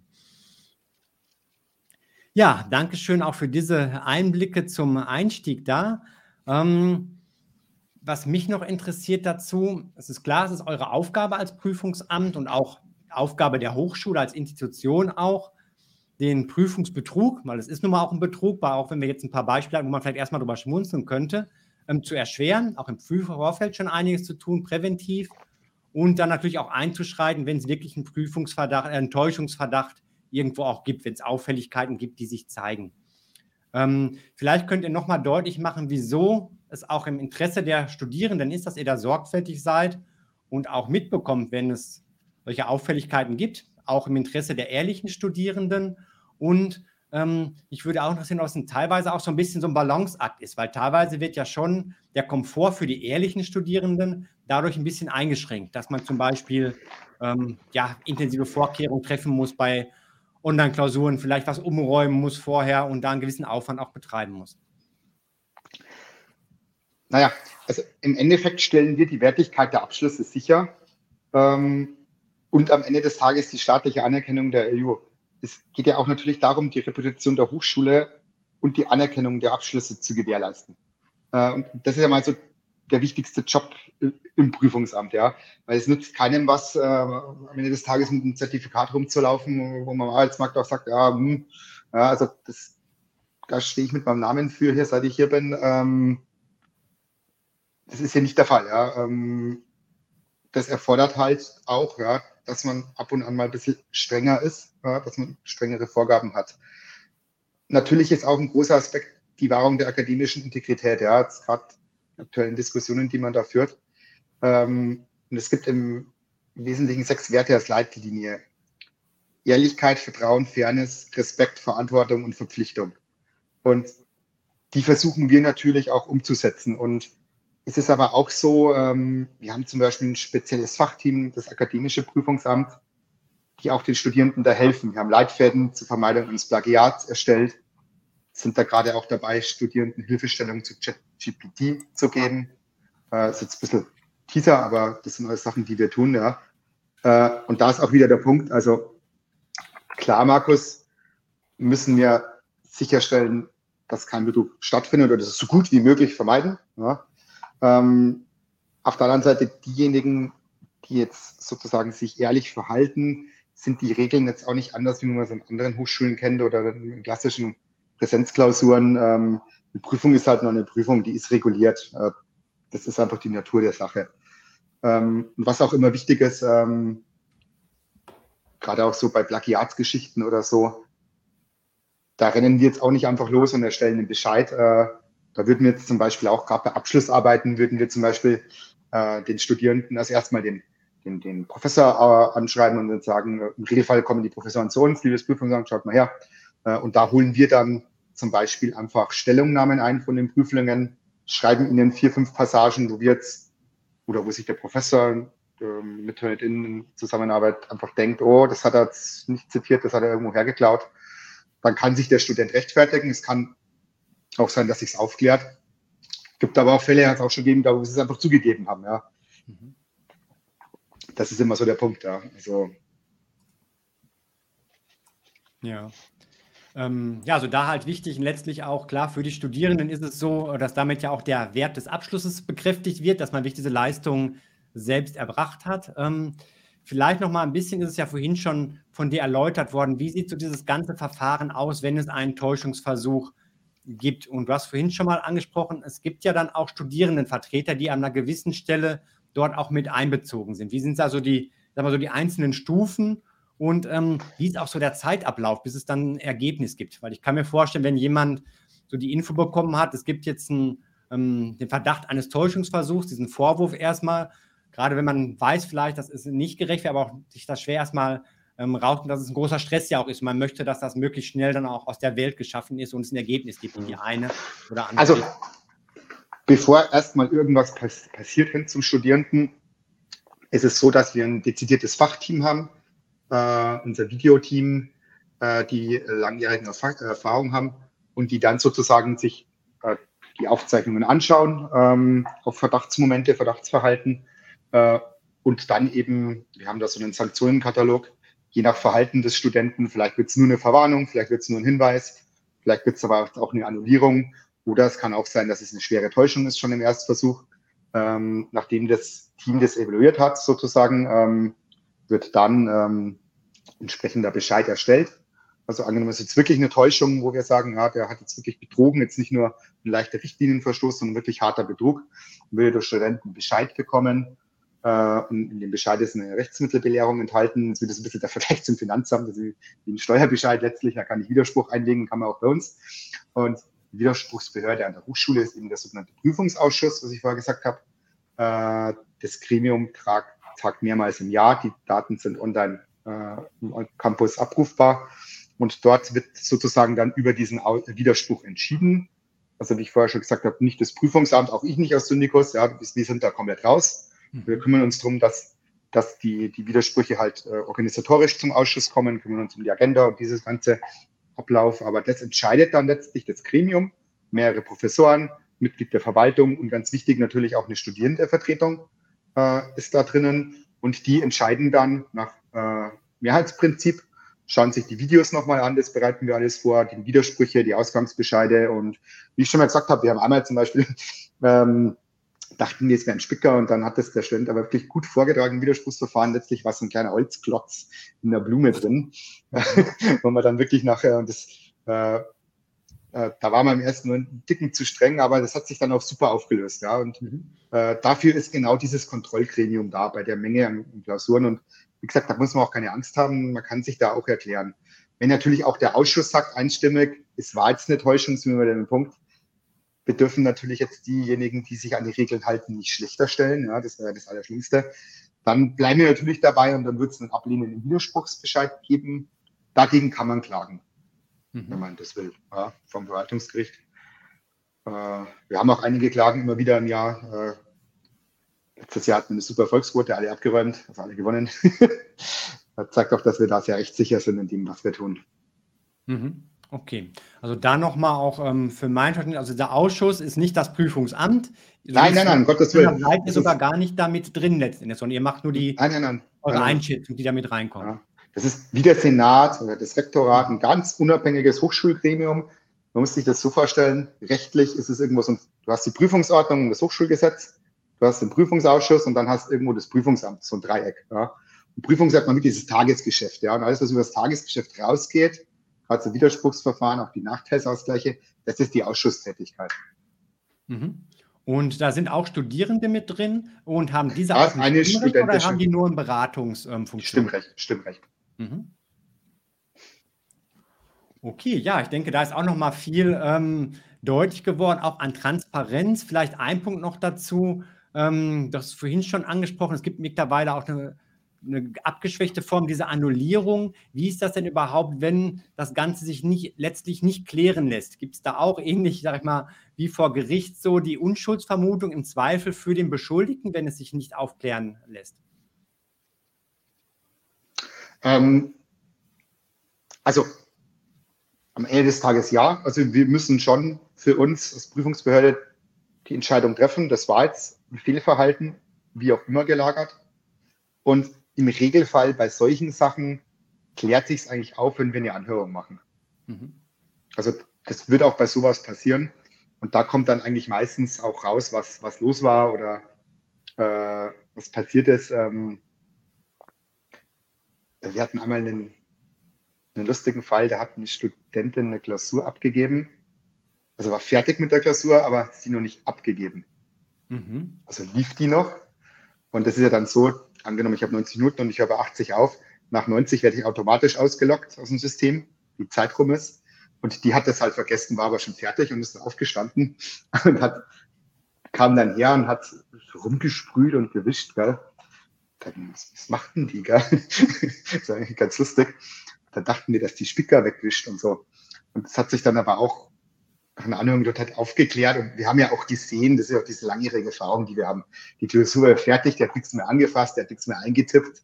Die hat einfach den Bildschirm sauber gemacht, weil er mhm. verschmiert war. Okay, ja, natürlich, okay. natürlich jetzt, jetzt mal ganz blöd gesagt, offizieller Regelverstoß, aber da haben wir natürlich entsprechende Fingerspitzengefühle und wir haben ja gesehen, sie hat nichts mehr getan mhm, in der Klausur.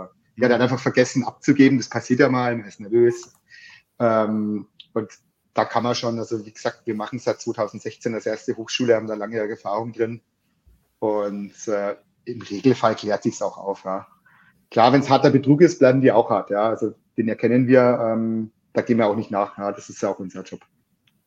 Ja, gut, das ist ja dann, haben wir gerade schon angesprochen, ja auch sinnvoll im Interesse aller ehrlichen Studierenden. Ja, zu dem Thema gibt es abschließend auch noch eine oder sogar zwei ähm, Fragen hier aus dem Chat von Jay nochmal.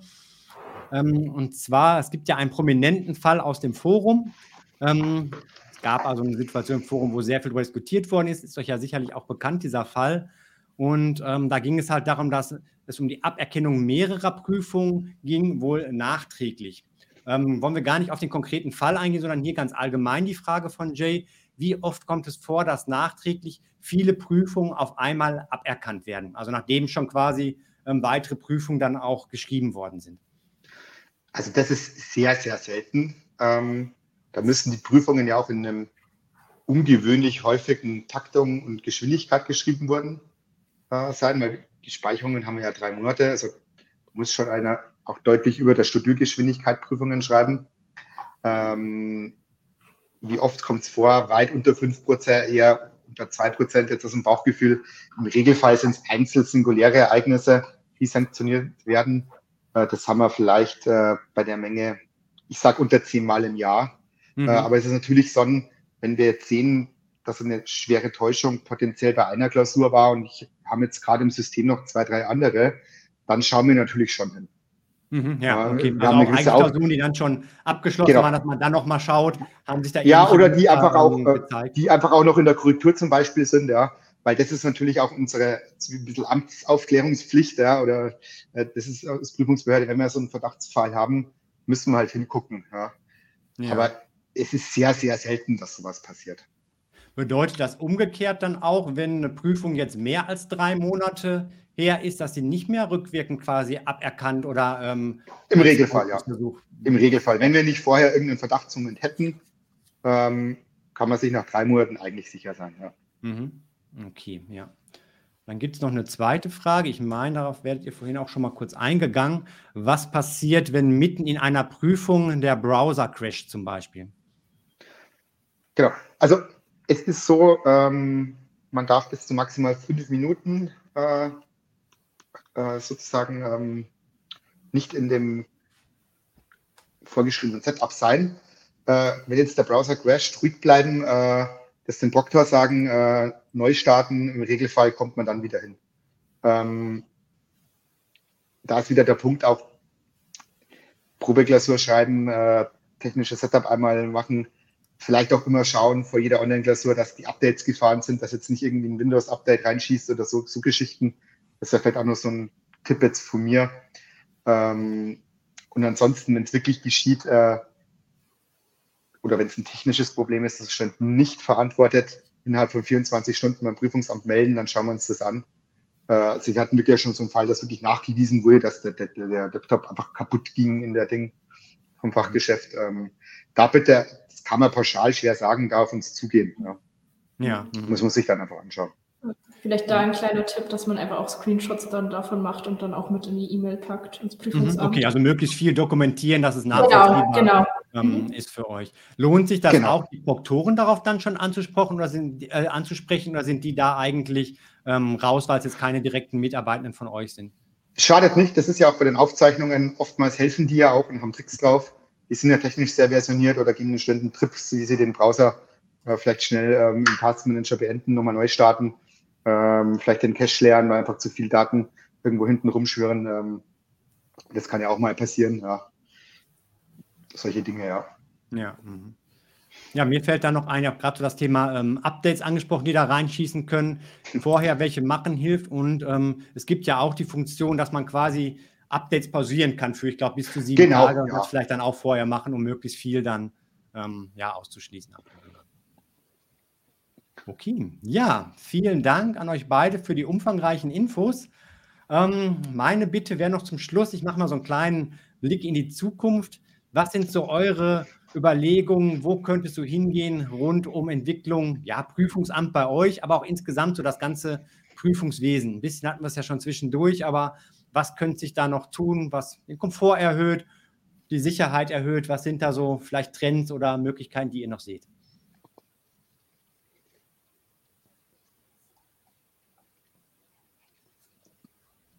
Ähm, ja, also wie wir eingangs gesagt haben, wir haben äh, in der Hochschule natürlich ganz eigene Fachbereiche, die sich immer mit allem konzeptionell beschäftigen.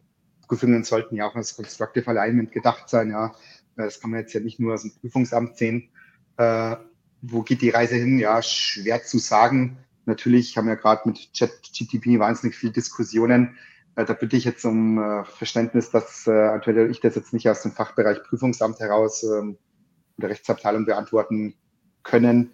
Wir können aber heute schon mal mitteilen, dass sehr zeitnah von der Hochschule dazu ein Statement kommen wird an alle Studierenden, an alle Lehrenden.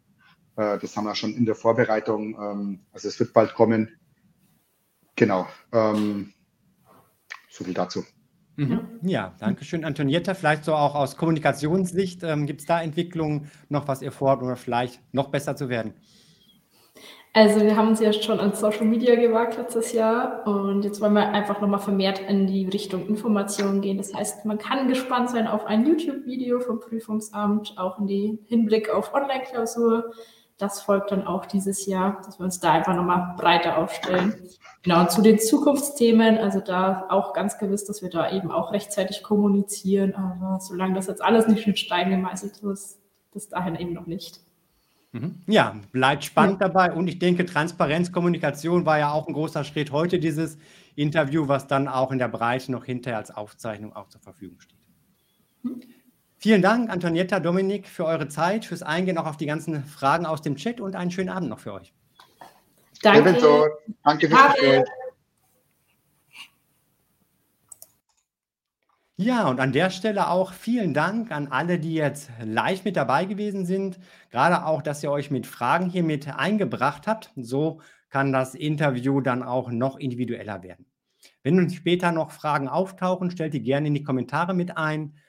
Dann werde ich das an die IU weitergeben oder sie hat selber dann schon mit im Blick und bekommt da auf jeden Fall dann auch noch Antworten. Meine Bitte noch, wenn ihr hilfreiche Infos bekommen habt, wenn es interessant war für euch heute Abend, dann bitte noch einen Daumen hoch von euch für das Interview und lasst ein Abo da, aktiviert die Glocke, dann werdet ihr auch künftig benachrichtigt, wenn es weitere Videos gibt, Interviews gibt zur IU Internationalen Hochschule und natürlich auch ganz allgemein zum Thema Fernstudium.